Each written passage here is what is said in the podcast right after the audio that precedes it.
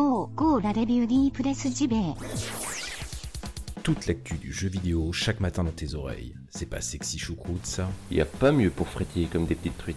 Comme des petites truites. La revue de presse JV. Maison de qualité depuis 2017. Et ouais. Et ouais. Et ouais. Plus stimulant que ton café et meilleur pour la santé.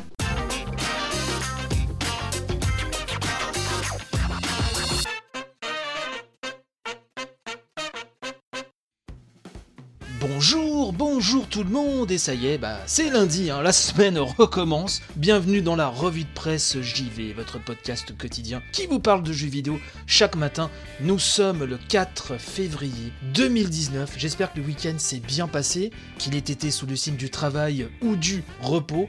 Nouvelle semaine donc qui recommence comme ça pour notre plus grand plaisir. J'ai pas mal de choses à vous dire à nouveau ce matin. Tout d'abord, et, sans transition, hein, euh, vous le savez, en fin de semaine dernière, j'avais fait un gros point Nintendo, mais des news sont tombées après, entre-temps, après l'enregistrement de l'émission, et donc il fallait que je vous dise que Dr Mario World allait sortir cet été, donc hein, l'été prochain, sur mobile, hein, c'est co-développé par Nintendo, Line Corporation et NHN Entertainment. Donc ce sera un jeu freemium, hein, c'est-à-dire gratuit mais avec des microtransactions pour débloquer tout le contenu. Donc c'est calé, comme je vous le disais, pour cet été, ce sera sur iOS et Android, donc au Japon, aux États-Unis et dans plein de pays, dans moult moult pays que Nintendo n'a pas encore franchement détaillé, mais enfin on devra avoir un peu plus d'infos dans les mois qui viennent. Autre news Nintendo, une boutique officielle, Nintendo Tokyo, va sortir cette année, on nous dit, je cite, le nouveau point de contact entre les consommateurs et Nintendo, qu'une grande variété de gens de tout âge, genre expérience, de jeux vidéo pourront apprécier. Donc ça, ce sera courant de l'année, en plus de la boutique déjà à New York, il y aura une boutique Tokyo, donc à mon avis, au niveau des goodies, oh là là, ça va être la folie. Il y aura de quoi perdre la raison et creuser son découvert par la même occasion. Voilà, c'était les petites news Nintendo en plus un des résultats dont on avait parlé euh, vendredi, hein, si je ne fais erreur. Et en parlant de résultats, on va parler de ceux de Microsoft qui sont loin d'être honteux. Allez, c'est parti.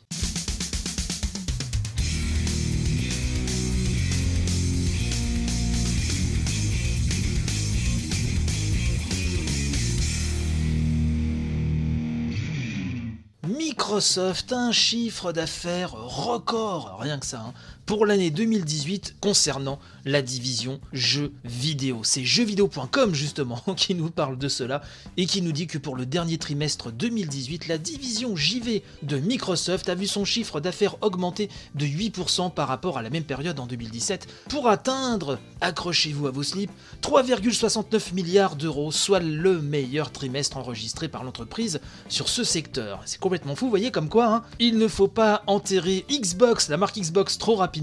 Un résultat, nous dit-on, atteint en dépit bien sûr d'un ralentissement logique des ventes de consoles, moins 19%, puisque le dernier trimestre 2017 avait bénéficié du lancement de la One X. Rappelons que Microsoft ne communique pas les chiffres des ventes de ses machines. Alors le papier nous explique aussi que la firme de Redmond a plutôt puisé sa force dans les ventes de jeux et de services. Et oui, ces derniers ont augmenté de 31% grâce notamment au Xbox Game Pass, à l'impulsion des jeux d'éditeurs tiers. Et au Xbox Live, bien sûr.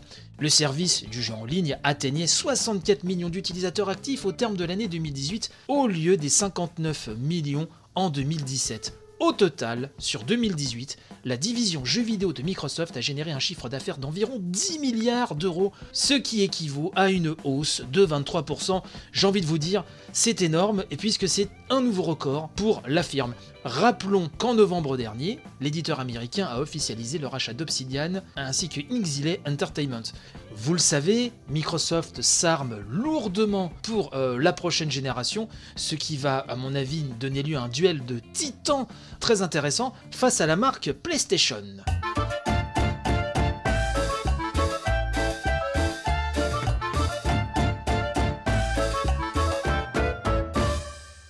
Week-end dernier s'est tenu à Paris le Fan Festival européen de Final Fantasy XIV, et ce fut la folie, puisqu'il était question de la nouvelle extension baptisée Shadowbringers. Ça pète, ça sonne bien en bouche. Alors, je vais être honnête, hein, je ne suis pas un joueur d'FF14, non pas que je n'ai pas envie, c'est tout simplement que je n'ai pas le temps. En tant que fan historique de FF, il y a vraiment beaucoup de choses qui m'attirent dans le 14, et il y a eu des annonces qui sont euh, assez séduisantes, notamment rapport avec un certain Nier Automata, un jeu, vous le savez, qui est très cher à mon cœur.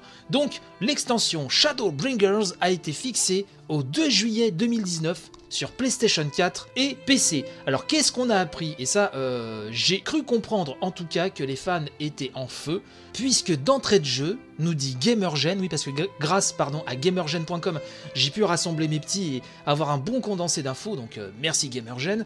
Donc d'entrée de jeu, nous dit Gamergen, il a été rappelé que plusieurs jobs inédits ont été ajoutés donc avec cette nouvelle extension, avec une présentation de l'un d'eux d'ailleurs, hein, qui n'est autre que celui de Suncred, les guerriers de la lumière, qui pourront manier le pistolam et devenir pisto sabreur, gunbreaker hein, en anglais. Alors déjà ça, c'est pas mal, mais on a aussi appris que deux zones vont faire leur apparition dans cette extension. Elles ont été présentées. Il y a Raktika Greatwood, l'habitat des Viera, on va en reparler, et Meg, un vallon verdoyant servant de terre natale aux Pixies. Alors je reviens sur les Viera, une race issue de Final Fantasy XII, vous savez, ce sont ces personnages avec leurs grandes oreilles de lapin, hyper classe. Hein. Personnellement, je les trouve dans FF12 en tout cas super classe, et les Viera le seront à nouveau ici, donc elles ont été confirmées. Ce sera la nouvelle race jouable, et ça, donc, ça a été annoncé en fin de conf. Alors, déjà, tout ça, moi, ça me donne envie de me mettre FF14, dont j'entends les louanges depuis longtemps, il y a pas mal de choses qui m'attirent dans le jeu, mais on a appris que la quatrième série de Raid en Alliance, succédant à Retour à Ivalice, a fait grand bruit dans l'assemblée, puisque l'un des invités spéciaux n'était autre que Taro Yoko, le créateur de Nier et donc de Nier Automata en particulier. Yosuke Saito aussi était avec lui. Ce sont vraiment les cerveaux de Nier hein, qui étaient là.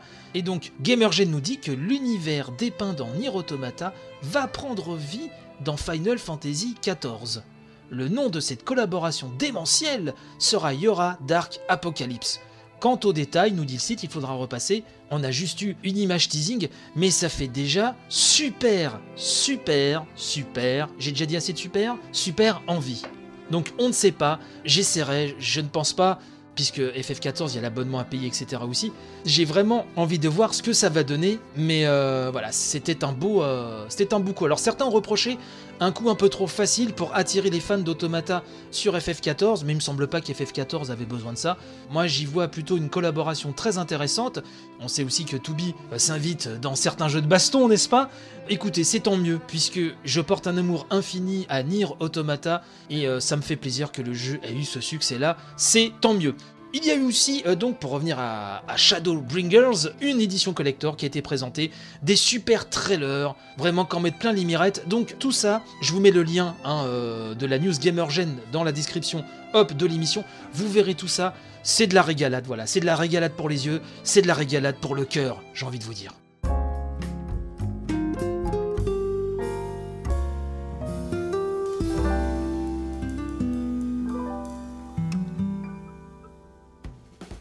C'est ainsi que se finit cette édition, j'espère qu'elle vous a plu. N'hésitez pas à partager un maximum. À revue de presse JV tout collé, c'est le compte Twitter de l'amour et du partage, bien sûr. N'oubliez pas la revue de presse rétro Resident Evil 2 si vous êtes tipeur, la grande revue de presse JV qui date d'il y a quelques semaines maintenant, mais qui est très intéressante, je pense toujours à écouter. On vous parle de nos jeux de l'année 2018 et de nos déceptions. Je vous parle de ça puisque là, normalement, la semaine prochaine, on devrait, enfin ce week-end même qui arrive, on devrait enregistrer la nouvelle grande revue de presse JV avec un sujet que je ne vais pas vous dévoiler maintenant. Suspense quand tu nous tiens. Bref, portez-vous bien, très bonne journée, merci pour votre fidélité et donc à très très vite. Bye bye